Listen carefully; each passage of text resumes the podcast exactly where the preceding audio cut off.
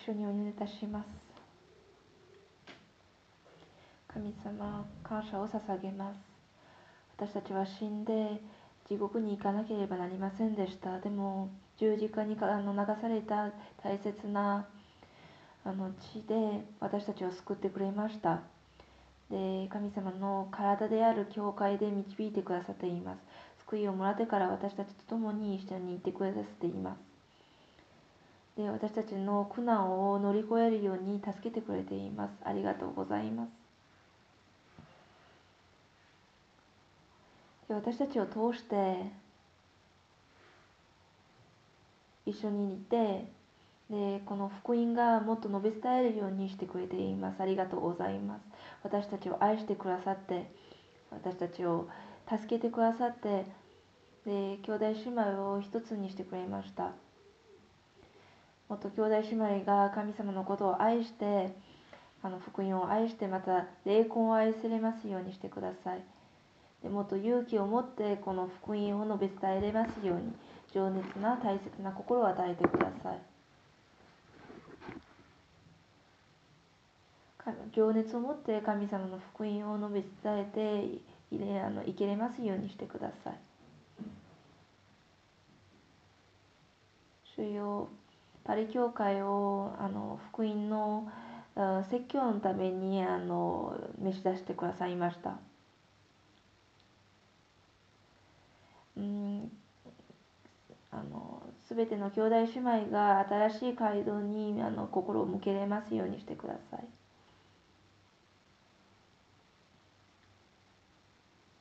私たち自由にあの福音を述べ伝えて自由に交わりができますようにしてください。この新しい街道がいっぱいになりますように。でパリのパリ以外の他のあの町でも福音が述べ伝えられますようにこのようにして私たちを助けてくださいで他のところにもあの教会が立ちられますようにしてくださいで神様の御業が、うん、ベルギーにもあります兄弟姉妹がここあそこであの交わりをしています彼らたちを慰めてください神様の福音を自由に述べ伝えられるように助けてください。あそこでも教会が建てられますように神様働いてください。私たちをあの福音を述べ伝えるために召し出しました。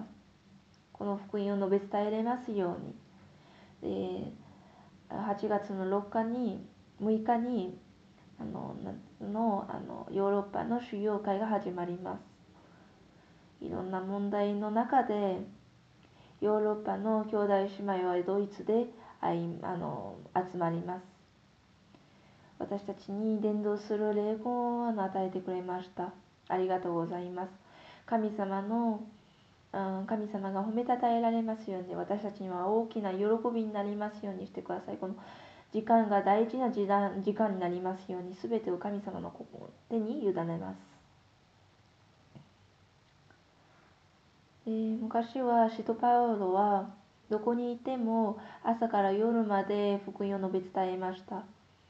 私たちもあの生活の中で福音を述べ伝えるのがあの中心になりますように全てを神様に委ねながらこの祈りをイエス様の名前によってお祈りします。アーメン。チモテ第2チモテへの手紙第2章。第2ティモテへの第、えへの手紙。第2、1章、1節、2節です。ティモテへの手紙第2、2 1章、1章、1節、2節。このページを見つけたらマークページしてください。ティモテ第2、1章、1節2節です一緒に読みましょうキリストイエスによって与えられる命の約束を述べ伝えるために神の御心によってキリストイエスの使徒とされたパウロから愛する子テモテへ父である神と私たちの主イエスキリストイエスからの恵み憐れみそして平和があるように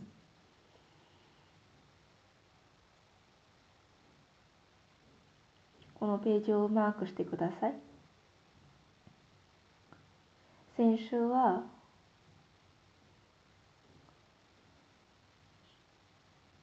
伝道を述べ福音を述べ伝えなさいというテーマで始まりました。使徒パウロはこのティモテにこの命令をしました。使徒パウロはどんな生活をしたかというと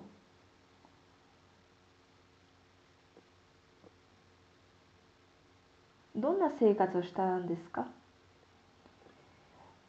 愛する子テモテにはこの御言葉を述べ伝えなさい。折を良くても悪くても励みなさいと言いました。だからどんなの生活をしたんですか、シトパウロは。シトパウロは、シトパウロの生活をあの調べながら、私たちの教えになるようにあの勉強したいと思う勉強したい勉強していたいきたいと思っています。なんか今日は使徒パウロについてもうちょっと勉強したいと思っています。使徒パウロは簡単に言ったらジェニアスです。彼は最高の教育を受けて、で旧約聖書もよく知っています。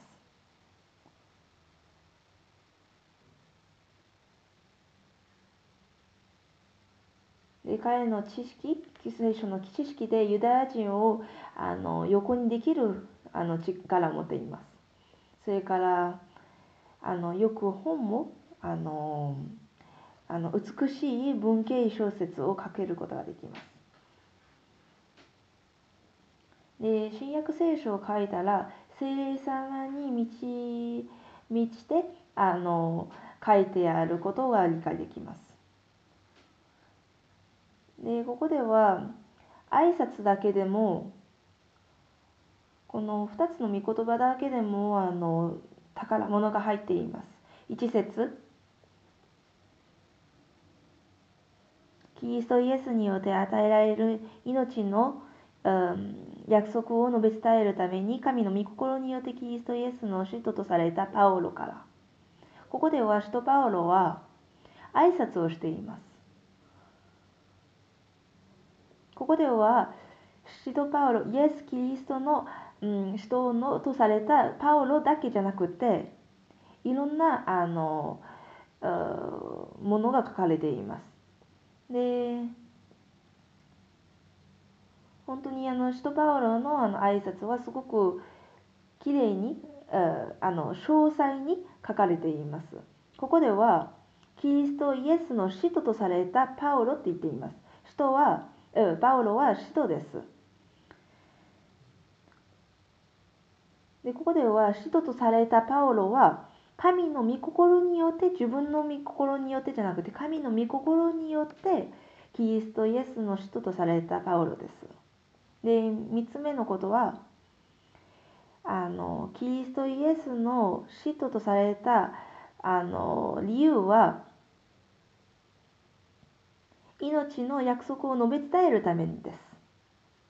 で命の約束は何かというと永遠の命です。だから救いをもらった人はあの天国の天の国の、えっと、確信を持っている人はあの宣教師になるのです。福音を述べ伝えるのはあの救いをもらった人からあの福音をのあの理解した人たちからあの述べ伝えられます。で命の約束はイエス様の中に入っています。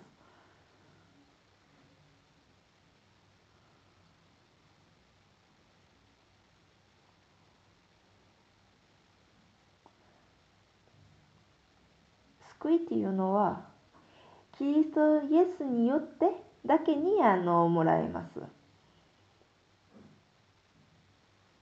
2節には愛する子でもて父である神と私たちの主イエス・キリストからの恵みや憐れみそして平和があるようにと書かれています。ここでもいろんなことについてあの考えることができます。ここではあの、うん、あのシトパオロのあの心テモテに対しての心に心が書かれています。ここではテモテだけにかあの愛を持ってるんじゃなくてあの全ての教教会の兄弟姉妹に対しての同じ心を持っていました。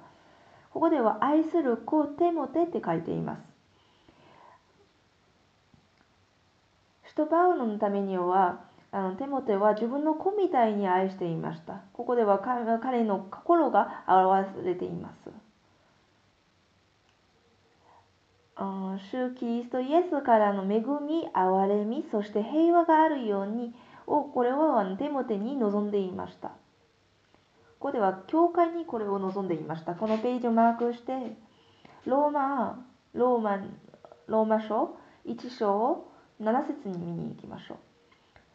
ローマ1章7節神に愛され、召されて、うん、聖なるものとなったローマの人たち一同へ私たちの父である神と主イエス・キリストからの恵みと平和があなた方にあるように。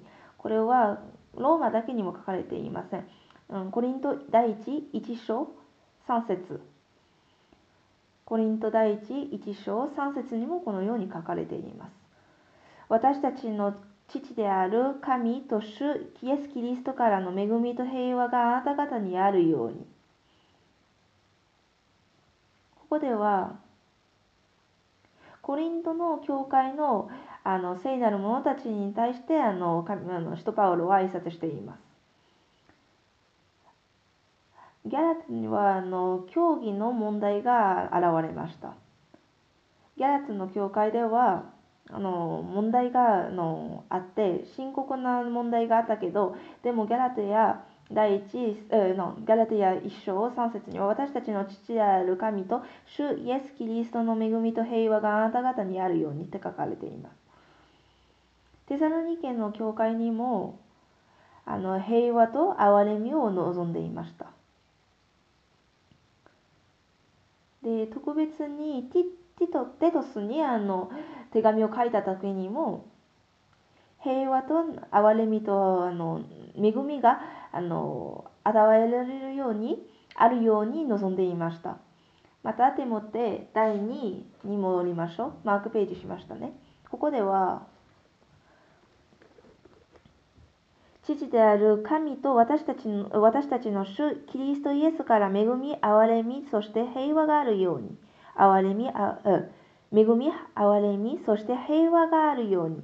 ここではどこから来るかというと、父である神と私たちの主イエス・キリストからです。神様は私たちの父です。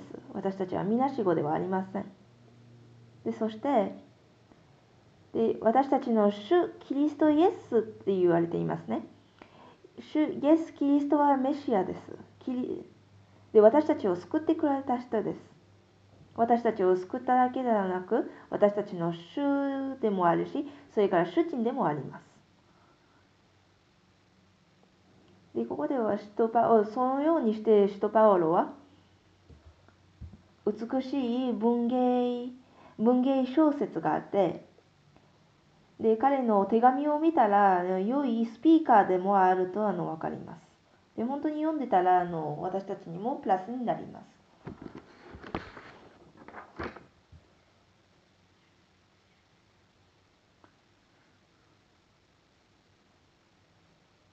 話すことを書くことだけでもなくて私たちがあの彼にあの習わないためなのことは彼の生活自身です。ど彼は福音に対してどんな情熱を持ってたか。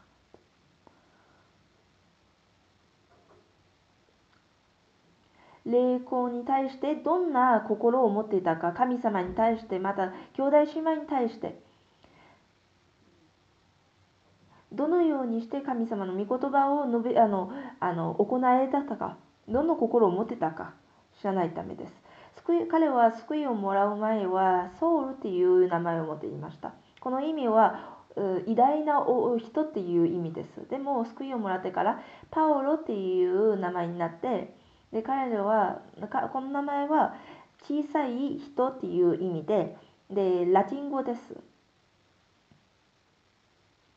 彼は救いをもらう前はあの自分が偉大な人と思っててで救いをもらっている人たちを迫害していました。でも救いをもらってから自分が小さくなって自分を小さく見てであの兄弟姉妹を使って使使えてそれで自分を小さくしたから神様はあの彼をあのあげました。だから本当に彼は信仰の中ではすごい人です。で時間がすごく経っても今も彼のことを話しています。今日は使徒パウロの生活について伝道について伝道生活について勉強します。それから次の時にも使徒パウロの、うん、使徒原稿録に書かれている使徒パウロについてあの勉強したいと思っています。彼がお手本になったらいいなと思っています。信仰言語録を勉強して、また手紙も全部勉強しまいしたいと思っています。彼のメッセージは何かと。主イエス・キリストが使徒パウロを使ってどのメッセージを私たちに述べ伝えたいかについて勉強したいと思っています。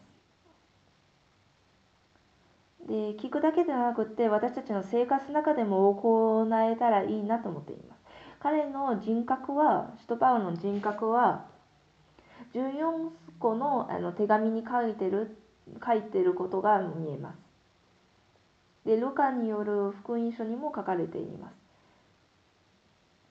手紙には、彼の大切なものが、彼の人格、彼の信念、すべてが書かれています。彼の信仰は何だったか、よく説明がされています。で、使徒原稿録には、外側では、彼のどんな行いをしたか、あの書かれていて、それで手紙には彼は彼の中身が書かれています。どんな心を持ってたかについて書かれていますだ。からこの方法であの聖書を勉強していきたいと思っています。で今日の御言葉はの大切な御言葉はティモテ第2第2です。あこの時はローマで2回目にあの牢に入っていました。ですごく死に近づいていました。ティモテ第2、4章を見に行きましょう。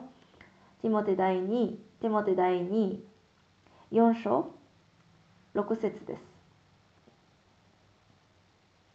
私自身はすでに生贄としてこげこげられています。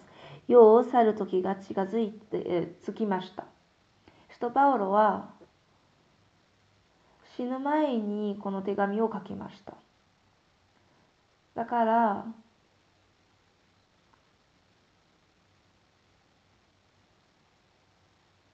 述べ伝えてで最後のあの挨拶を手元にしています。16節には私の最初の弁明の時には誰も助けてくれずにくれず皆私を見捨ていました。彼らにその責めが負わされませんように。それから17節にはしかし私を通して福音が招く述べ伝えられ、すべての民族が、うん、それを聞くようになるために、主は私のそばにいて力づけてくださいました。神様が共にいてくれました。みんな彼を捨てたけど、でも主が彼をあの助けてあげたんです。ここでは彼のあのことを話しています。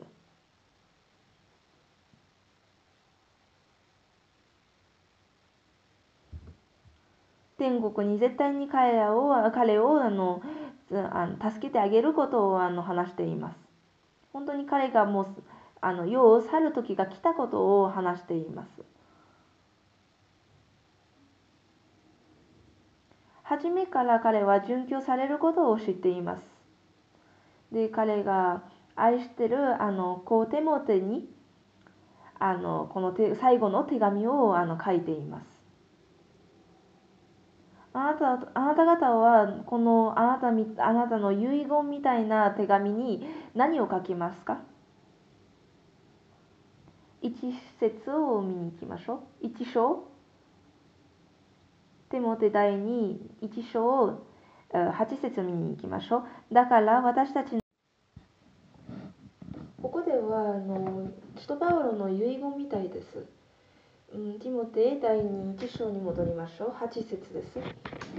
ティモテ第2一章8節一緒に読みましょう。だから私たちの主を証しすることも、私が主の主囚人であることも恥じてはなりません。むしろ、神の力を支えられて、福音のために私と共に苦しみを忍んでください。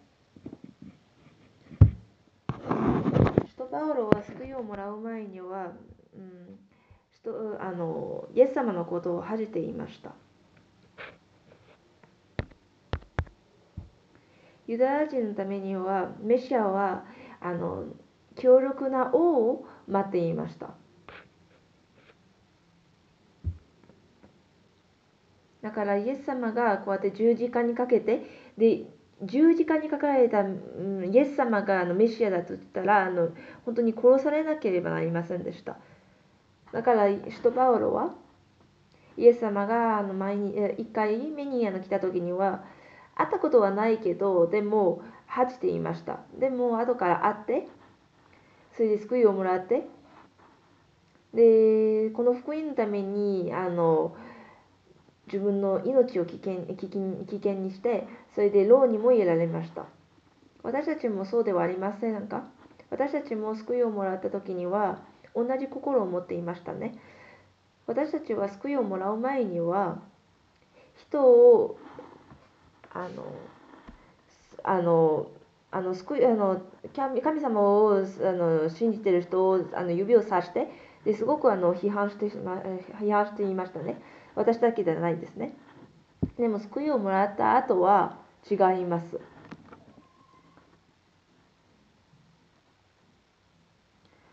私は前はこのあの批判してた人をこうやって指をさしてたあのあの胸に入ってたけどでも今はイエス様を述べ伝えています。でこのようにして私たちもこの民の民と一緒にあの福音のために苦しんでいます。あなた方も、私が質問するけど、あなた方もよくするの変わりませんでしたか？でも今日も今も誰かがあの福音をあのあ恥じている恥じています。まだ救いをもらってない人たちはこの福音を笑っています。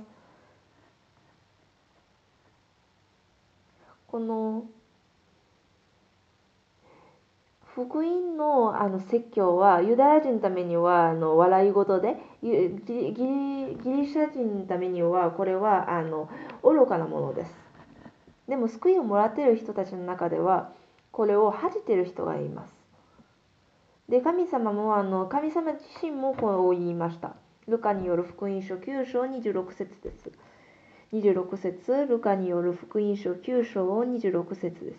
私が読みます。私と私の言葉を恥じる者は人の子も自分と父と聖なる、天使たちとの栄光に輝いてくるときにそのものを恥じる。この御言葉は救いをもらってない人には話していません。23節です。それからイエスは皆に言われた。私についてきたいものは、ここではこのように話していますね。救いをもらってから、あのイエス様をついていきたい人たちのに対して話しています。彼をついていきたい人の中では神様の御言葉を恥じている人がいます。だから自分の父とあの聖なる天使たちとの栄光の輝いてくる時にはその人を恥じるって言っています。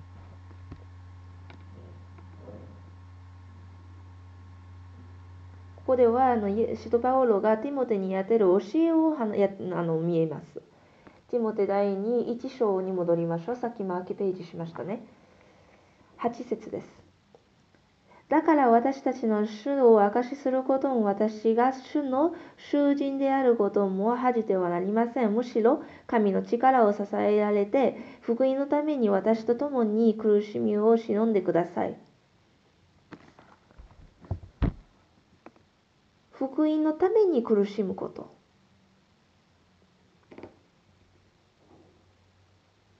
私たちの主を証しすることも私が主の囚人であることも恥じてはなりません。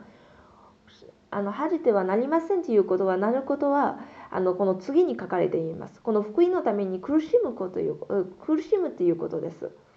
この御言葉は何の意味かというとこの福音を述べ伝えなさいということです。この福音のために苦しみなさい。この福音のためでこの福音によって生きなさい。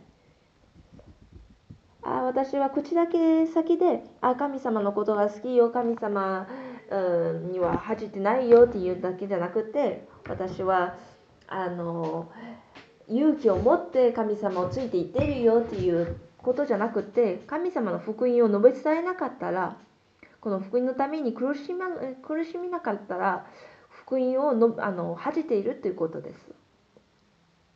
で使徒パウロは救いをもらってからこの前と後が本当に違うんです。使徒パウロが救いをもらう前と後が本当に違うんです。前は彼の名前はソウルでした。使徒言行録を見に行きましょう。使徒言行録26章。使徒言行録26章です。11節と12節です。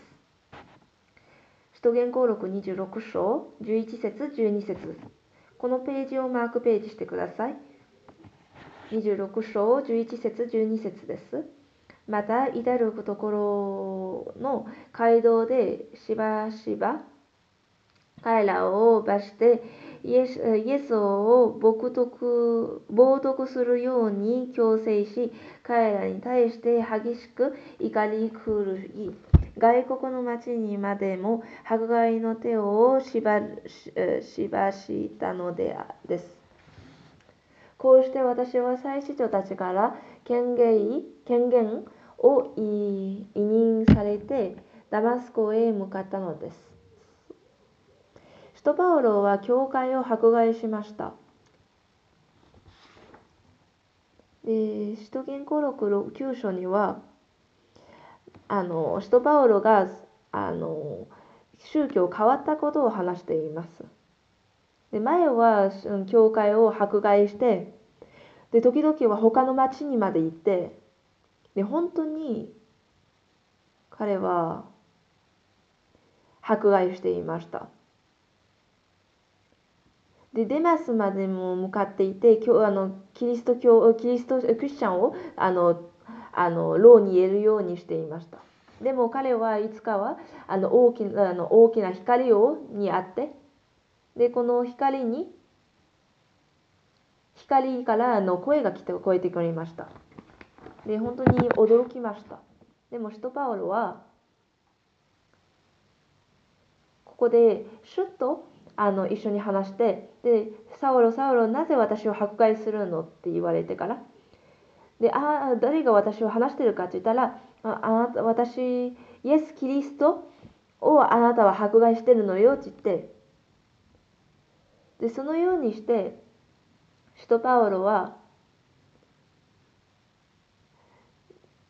誰もユダヤ人はあのイエス様のことが見ることはできなかったけどでも彼は光の中であの光の中であのイエス・キリストとあの会話ができました。でこのようにして盲人になってでダマスにあの連れて行かれてで数,、うん、数日あの、うん、あの目が見えなくて食べ物を食べなくてそのようにして後から神様の福音を聞いてあの悔い改めて救いをもらってでアナニアスに会いました。でアナニアスからあの御言葉を聞いて目を開けさせてくださって目を目を開けるシンボルっていうのは意味は彼は盲人だったけどあの霊的なものには盲人だったけどでも目が開いたということです。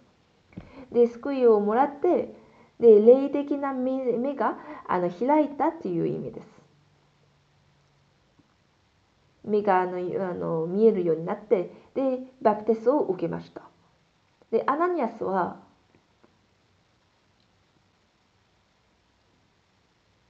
アナニアは違法人にあの福音を述べ伝えるためにあの使徒パウロが使えるって言われ言いました。でこの奉仕はこの奉仕は神様から来るものです。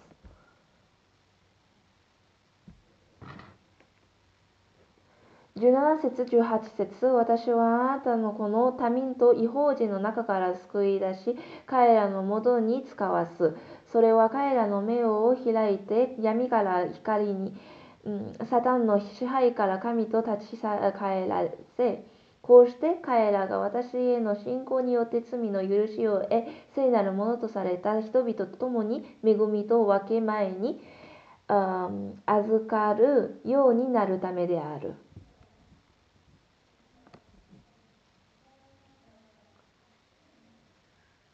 で救いをもらった時にはすぐ後からあのエルサレムであの述べ伝えました。福音を述べ伝えました。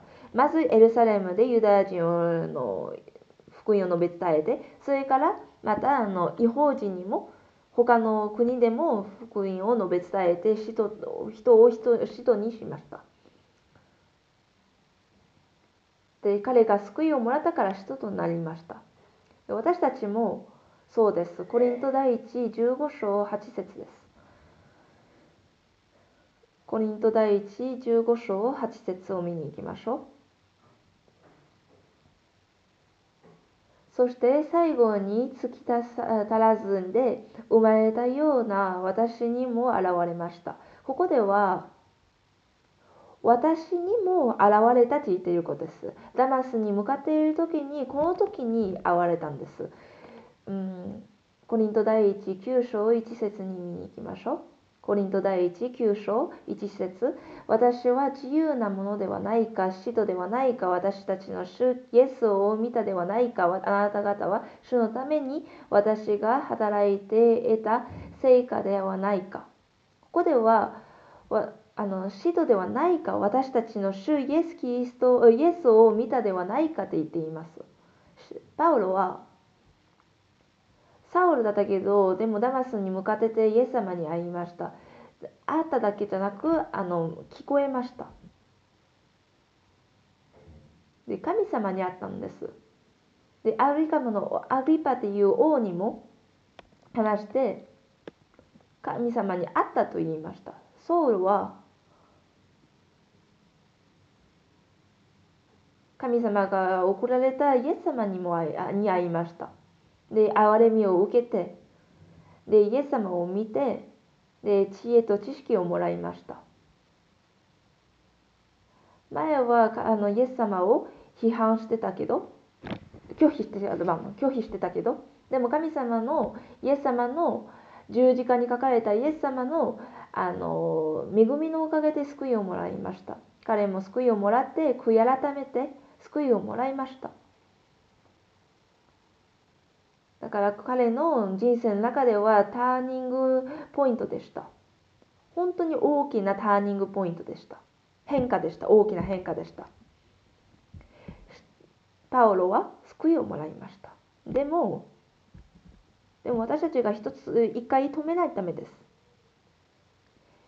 ソウルが救いをもらった時に、あの、この時にあの福音を述べ伝えました。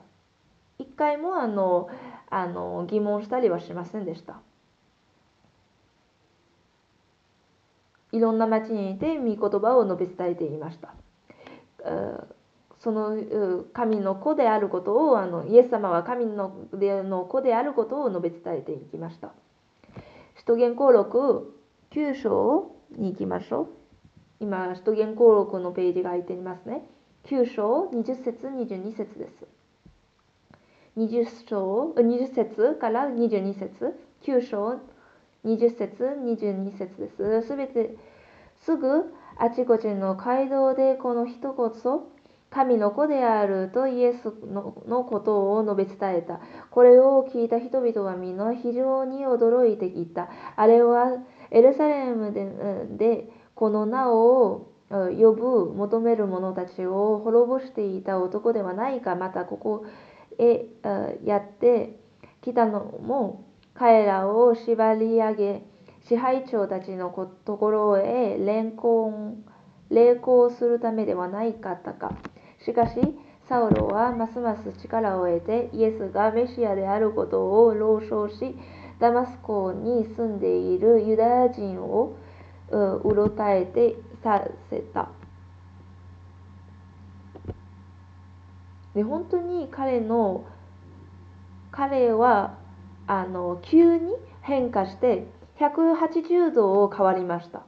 彼の価値観も全て変わったから彼が本当に変化しました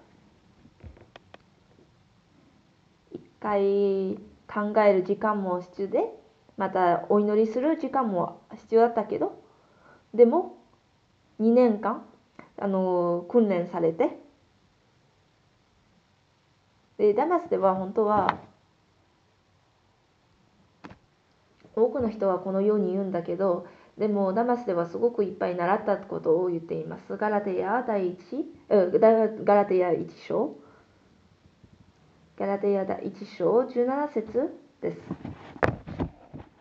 17節またエルサレムに登って私より先に人として召された人たちのもとに行くこともせずアラビアに退いてそこから再びダマスコに戻ったのでした。ダマスコに行って、それからアラビアに行って、またダマスコに再びあの帰りました。後からエルサレムに行って、それから逃げて、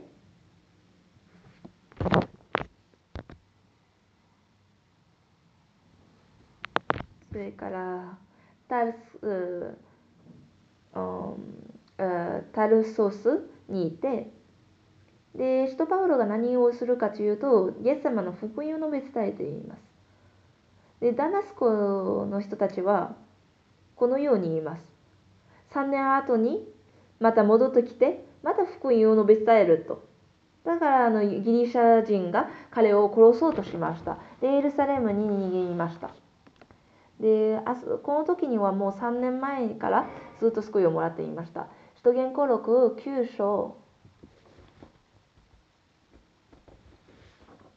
えっと、あ、のガラテヤ1章18節には、そこから3年後、ケファーと知り合いになろうとして、エルサレムに登り、15日間、彼らのもとに滞在しましたが、でここで交わりをしてイエス様がどのようにあのあの死ぬ前にやったか話あのちゃんと正確に聞きました。使徒言行録に戻りましょう。9章。26節から30節です。26節使徒言行録9章26節です。サウロはエルサレムに着き、えー、弟子の仲間に加えろうとしたが、皆は彼を使徒だとは信じな信じないで恐れた27節しかしバルナバはパルを連れて人たちのところへ案内したここではバルナバが彼彼を案内してであのみんなにみんなにあの彼のことを説明しました。だからバルナバはすごくあの大切な役割をあの送ったんです。本当に大きな変化でした。どうしてかというとこのソウルがダマスコを逃げてエルサレムにいてんです。でも2週間15日間この福音イエス様の福音を述べ伝えていました。使徒言行録22章を見に行きましょう。使徒言行録22章17節です。使徒言行録22章17節。さて私はエルサレムに帰ってきて神殿で祈っていた時我は忘れた状態になり18節主にお会いしたのです。主は言われました。急げ、すぐエルサレムから出て行け。私についてあなたが証しすることを人々は受け入れないからで受け入れないからである。21節すると主は言われました。行け、私があなたを遠く違法人のために使わすのだ。でソウルをユダヤ人は殺そうとしました。だからあの彼が生まれた場所に戻ってでこの時には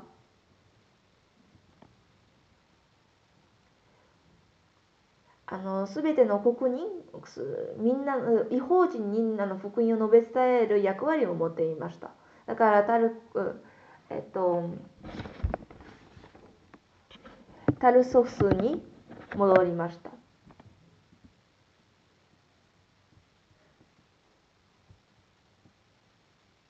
で聖書の中ではこれをあのあの長いあの2年 ,2 年の ,2 年の間あの、えっと、詳細的にあの書かれてはいないけどでもあの無なあのとしてはありませんでした。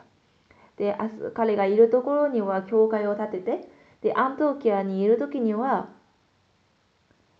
伝道が違法人の中でやられていることが書かれています。で彼がミッション、え宣教師の旅に出て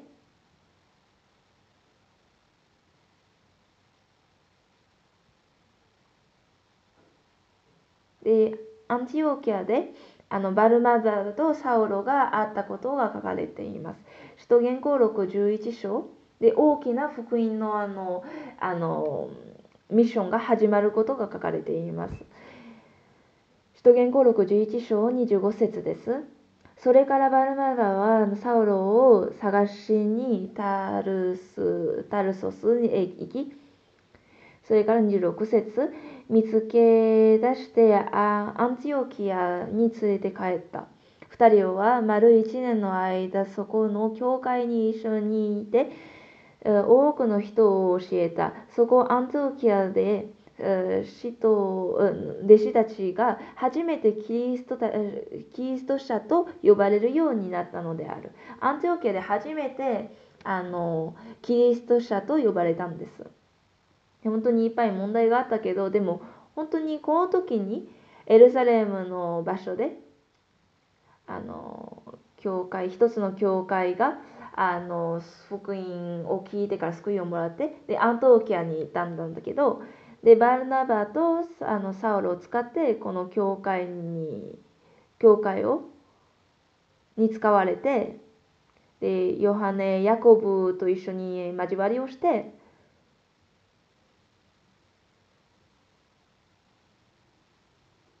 で何をあの交わりをしてるかというとペテロもあの、うん割礼を受けている人たちに向かってあのあの行くようにって言われてで使徒パウルにはあの割礼を受けてない人たちにあの行きなさいって言われました。こんな交わりでした。で使徒パウロはこのようにしてあの違法人の使徒としてあのあの送られたことをあの確信を持ってだから力を持って彼はヨーロッパであの福音を述べ伝えられました。で、聖霊様から導かれました。でこのようにして違法人のところにいて福音を述べ伝えられました。使徒パウロは救いをもらってで救いをもらう前と後が大きなちあの変化があります。であの福音をすでにあの述べ伝えています。絶えずあの述べ伝えています。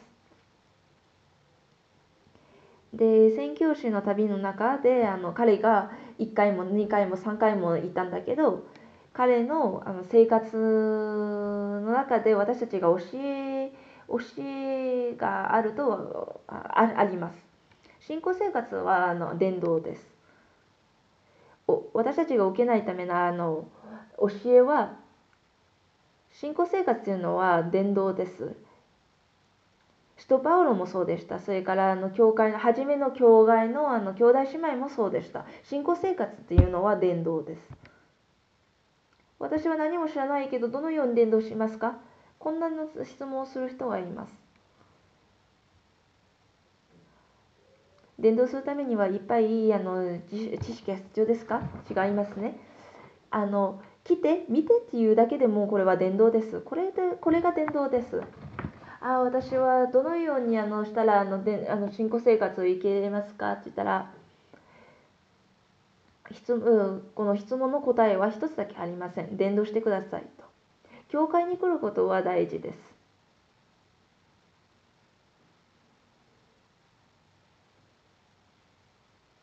でも伝道するためにあのこの目的で伝道するためのあの目的で来るのは本当にいいことです。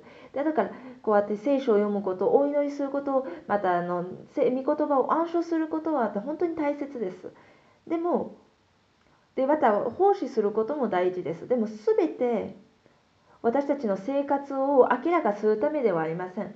これこれはあの一つの目的だけどもこれが一番大切な目的ではありません。私たちのうん、究極の目的目標は伝道です。すべて目標あのあの伝道が目標です。で、イエス様が戻ってくるときに一番大きな報いをもらう人もらう報いをもらう人はもっとあのいっぱいあの伝道した人です。最後の御言葉を探しましょう。ダニエル書12章3節です。ダニエル書22章3節 一緒に読みましょう。目覚めた人々は大空の光光のように輝き多くのものの救いのとなった人々は常しえに星の星と輝く多く多くのものの救いを唱った人々は常しえに星と輝くって言っています。お祈りいたしましょう。神様ありがとうございます。私たちを救ってくださって感謝を捧げます。神様の福音を述べ伝える人たちにしてくださってありがとうございます。神様、恵みを与えてくださって、また、私たちが福音を述べ伝えている時に福音報いを与えてくださっていることを感謝します。パリ教会の聖なる者たちがみんな自信を持って力を持って福音を述べ伝えられますようにこの地球の中でこの世界の中であの生きてる間あの究極の目標は伝道になるようにしてください。天国に会う時に神様に会う時にはあの褒められやすいようにしてください。